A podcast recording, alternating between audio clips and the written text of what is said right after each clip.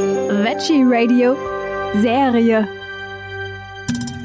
Der folgende Beitrag wird präsentiert von iChock, die vegane Schokolade, die das Zuhören versüßt. Am Mikrofon ist Michael Kiesewetter. Wir sprechen jetzt mit Cordelia Jülich. Sie ist Heilpraktikerin, Fasten, Wanderleiterin, Ernährungs- und Gesundheitsberaterin. Herzlich willkommen, Frau Jülich. Hallo, Herr Kiesewetter, ich grüße Sie. Frau Jülich, wir sprechen über Fastenwanderung. Sie sind vom Natura Sanat aus Berlin und die führen Fastenwanderungen durch. Was ist denn eigentlich eine Fastenwanderung? Naja, wie das der Name schon sagt, das ist also eine Kombination aus Fasten. Bei uns ähm, bei Natura Sanat bieten wir das Fasten nach Buchinger an, also mit frisch gepressten Säften und Gemüsebouillon am Abend und dem Wandern. Das heißt, so drei bis vier Stunden in schöner Natur durch schöne Landschaften streifen, viel Sauerstoff zu sich nehmen, den Stoffwechsel anregen und einfach draußen sein mit Ist das- Gleichgesinnten. Ja. Ist das nicht ein bisschen anstrengend, wenn ich sowieso schon gerade am Fasten bin? Ja, das könnte man im ersten Moment vermuten. Erstaunlicherweise steigt die Leistungsfähigkeit jeden Tag. Mit jedem Wandertag werden die Leute fitter. Der Körper hat sich ja nach zwei Tagen, nach drei Tagen spätestens umgestellt auf die Ernährung von innen. Und dann sind wir tatsächlich zu ganz, ganz erstaunlichen Leistungen fähig. Also viele denken dann wirklich so, ja, nee, und dann hat man ja immer Hunger und das geht ja gar nicht. Ähm, und umso mehr man sich bewegt, umso mehr man draußen ist, umso weniger Hunger ist da und umso größer ist auch der Fasteneffekt nach dem Fasten. Ja. Also das heißt, wenn ich mich während des Fastens, äh, kräf, ich sag mal, kräftig bewege, dann habe ich im Endeffekt äh, am Ende mehr davon. Genau, sie steigern die Fastenwirkung nochmal, wobei kräftig bewegen, ähm, ein kurzer Einwand, also es ist nicht gut, wenn man sich jetzt ähm, tatsächlich ähm, ganz schnell, ganz viel bewegt, sondern Mhm. Ausdauerleistungen sind besser als kurze, heftige Bewegungen. Ja, aber na klar, sie steigern die Ausleitung, sie steigern die Entgiftung ähm, und sie nehmen halt zusätzlich viel Sauerstoff zu sich, dann ja auch wieder der Säurebildung entgegenwirkt. Also es steigert auf jeden Fall die Fastenwirkung und das kann ich an unseren Teilnehmern immer ganz toll sehen, die sagen, eine Woche Fastenwandern ist wie drei Wochen Sommerurlaub. Also das heißt auch äh, zum Beispiel im Sportstudio, also sich heftig äh, auslassen an den Geräten, ist dann jetzt nicht ganz so sinnvoll. Dann eher einen einen gemächlichen Spaziergang durch den Wald. Genau, genau. Je nach Leistungsfähigkeit, je nachdem, wo man steht, tatsächlich durch den Wald ein bis zwei Stunden spazieren, mit Pausen dazwischen, mit hinsetzen, mit was trinken, je nachdem, ähm, aus welchem, aus welcher Leistungsfähigkeit man auch kommt, ja. Sie machen das ja schon ein bisschen länger. Was haben Sie für eine Erfahrung gemacht? Was kommen für Leute zu Ihnen? Äh, blutige Anfänger oder gibt es auch Leute, die immer wieder kommen? Also bei uns ist tatsächlich so, dass die Gruppen 50 Prozent Wiederholer sind, also Leute, die das wirklich einmal im Jahr, manche sogar zweimal im Jahr machen, weil sie für sich erkannt haben, dass es eine ganz tolle Gesundheitsvorsorge ist, dass es einen tollen Erholungseffekt und dass sie einfach dadurch gesünder durchs Jahr kommen. Ja, also manche sind da tatsächlich schon in Anführungsstrichen ein bisschen süchtig geworden, die sagen, Mensch, einmal im Jahr brauche ich das einfach. Für jemanden, der das jetzt zum ersten Mal macht, haben Sie da irgendwelche Tipps, also was ich jetzt vielleicht unterlassen könnte, damit es mir ein bisschen einfacher fällt? Ja, also ich finde es ganz wichtig, dass man versucht, gerade bei der ersten Fastenwanderung ähm, vom Alltag wegzukommen. Also äh, ich bin immer stark beeindruckt von Menschen, die so eine Fastengeschichte während des Alltags machen und dann vielleicht noch die Familie versorgen und bekochen. Also Fasten, so wie der Buchinger das definiert hat, sollte ja auch ein Rückzug sein in seine eigene Innenwelt und mal so ein bisschen Abstand nehmen von allem, was da draußen so los ist. Mhm. Deswegen finde ich das immer sehr empfehlenswert, wenn man tatsächlich Abstand kriegt vom Alltag und auch wenn man es beim ersten Mal wirklich mit einer Anleitung macht. Da es tauchen dann doch Unsicherheiten auf oder Fragen auf. Oder wenn man jemanden im Bekanntenkreis hat, der das schon öfter gemacht hat, der einem dann ein bisschen zur Seite stehen kann, dass man sich nicht so allein fühlt, wenn dann vielleicht doch mal eine kleine Fastenkrise kommt. Was passiert denn da eigentlich im Körper? Ich sag mal, wenn jetzt dann irgendwie Schwindel auf mich zukommt oder auch mal Kopfschmerzen oder solche Sachen, weil ich trinke ja dann normalerweise, also im besten Falle während des Fastens auch keinen Kaffee zum Beispiel. Das ist natürlich empfehlenswert, dass man von all diesen Genussgiften mal wegkommt und mal ohne die auskommt.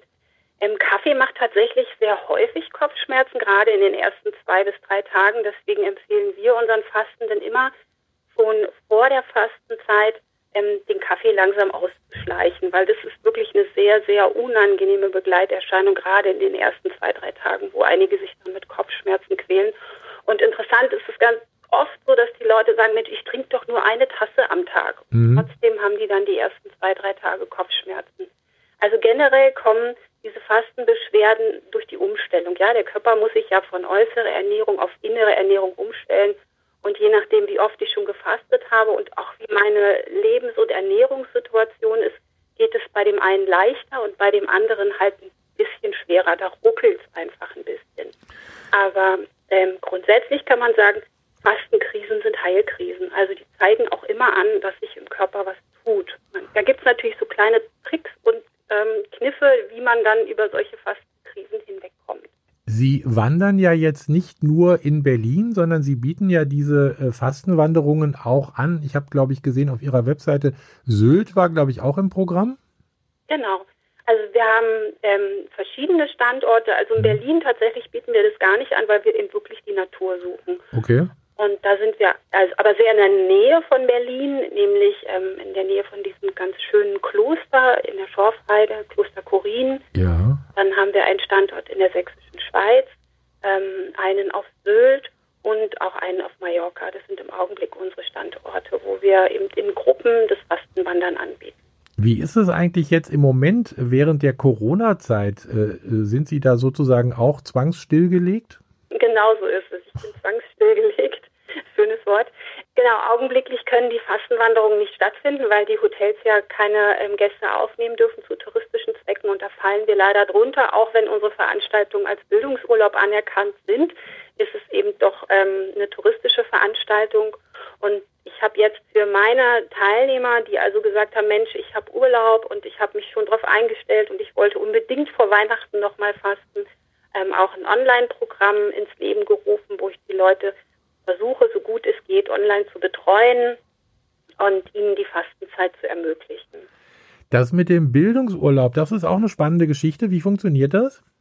Genau, das funktioniert im Augenblick in den Ländern Berlin, Brandenburg und Sachsen-Anhalt. Da kann man also als Angestellter Bildungsurlaub beantragen und quasi, quasi zu seinem normalen Urlaub nochmal fünf Tage zusätzlich bekommen, die man dann ähm, für seine Weiterbildung benutzen kann.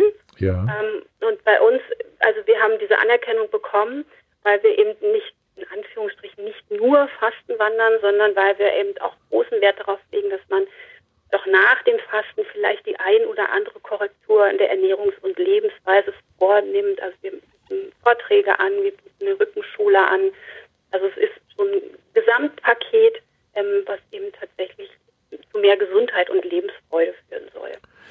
Das bedeutet ja auch, dass äh, ich sag mal, wenn ich mich überwiegend von Burger und Pommes ernähre, dann äh, eine Woche faste und dann am, am gleich weitermache mit Burger und Pommes, dann bringt mir das alles, glaube ich, irgendwie nicht viel, oder? Naja, ganz so viel wird es nicht bringen. Also bringen tut Fasten grundsätzlich immer was, mhm. aber Fasten sollte eigentlich, und es ist auch im Sinne von dem Buchinger gewesen, sollte eigentlich immer schon etwas nach sich ziehen in Richtung von, ich ernähre mich gesünder, ich bewege mich mehr, ich achte halt auf bestimmte Dinge ein bisschen mehr nach dem Fasten. Ja. Also es wäre einfach schade um die Wirkung des Fastens, wenn man danach gleich wieder zu Burger und Pommes ähm, zurückkehrt, was nicht bedeutet, dass man nicht mal Burger und Pommes essen kann. Ja, ja. aber da einfach ein bisschen drüber zu schauen und ein bisschen Maß in seine Ernährungsgewohnheiten zu bringen. Das macht schon Sinn, weil es ja eine ganzheitliche Vorsorge ist, weil man ja betreibt. Wir haben ja jetzt auch schon häufiger gehört in unserer Serie über das Saftfasten, also wie gesund das Fasten an für sich ist und äh, äh dass man das also durchaus öfter auch im Jahr machen kann. Was empfehlen Sie da? Äh, einmal, zweimal, dreimal? Also ich persönlich faste meistens zweimal im Jahr, einmal im Frühjahr, einmal im Herbst. Ja. Ähm, einmal genügt. Es hängt immer so ein bisschen ähm, von der Ernährungssituation zwischen diesen Fastenperioden ab. Wenn Sie sich tatsächlich sehr, sehr gesund ernähren, dann genügt wahrscheinlich einmal, vielleicht sogar alle zwei Jahre. Ähm, ich habe aber auch Leute bei mir, die sagen, naja, dazwischen habe ich dann doch wieder geschlampert, deswegen bin ich jetzt schon wieder da und die machen das dann zweimal im Jahr, um da mhm. wieder ein bisschen eine Korrektur reinzubringen. Ja. Aber einmal im Jahr ist sicher sinnvoll und dann die Ernährung umstellen, vielleicht auch das Intervallfasten einbauen. dann hat man schon einen guten, ein gutes Plus auf seinem Gesundheitskonto. Also das wäre dann sozusagen äh, das Optimum, wenn ich nach dieser äh, Fastenwanderung vielleicht dann mit Intervallfasten weitermache. Das ist ja dann nicht mehr, ich sag mal, nicht mehr ganz so schlimm wie äh, gar nichts essen, sondern äh, da geht's ja nur um einen bestimmten Zeitraum. Also innerhalb von so und so vielen Stunden am Tag darf ich dann essen und den Rest halt eben nicht. Das ist tatsächlich das, wozu ich äh, meine, meine Teilnehmer immer versuche zu motivieren, zu sagen, guckt mal jetzt nach dem Fasten, ihr habt euren Körper jetzt so schön gereinigt, ihr habt eure Zellen gereinigt, ihr habt die Gelegenheit denen gegeben, sich zu regenerieren. Versucht doch jetzt das Intervallfasten in irgendeiner Art und Weise in euer Leben einzubauen. Euer Magen hat sich auch verkleinert. Also dazu versuche ich immer, die Leute aufzurufen, zu sagen, versucht doch das mal noch einzubauen und damit die Fastenwirkung noch zu verlängern. Das war jetzt auch ein gutes Schlusswort. Cordelia Jülich, im Moment leider keine Fastenwanderungen, aber Sie bieten Online-Kurse an, das Ganze unter naturasanat.de, da findet man Ihre Webseite. Ja, genau richtig. Und dann hoffen wir, dass Sie bald wieder wandern dürfen, sozusagen, da, äh, damit das da wieder losgehen kann. Denn ich kann mir durchaus vorstellen, dass so ein Spaziergang in toller Natur halt eben auch nochmal richtig viel für die Gesundheit und für den Geist bringt. Ja, das hoffe ich auch. Vielen herzlichen Dank. Bis zum nächsten Mal. Alles Gute. Dankeschön. Ich danke Ihnen. Auf Wiederhören. Der Beitrag ist vorbei. Die Lust auf Schokolade noch nicht? Kein Problem. iChock Nachschub gibt's im Bioladen und bei DM.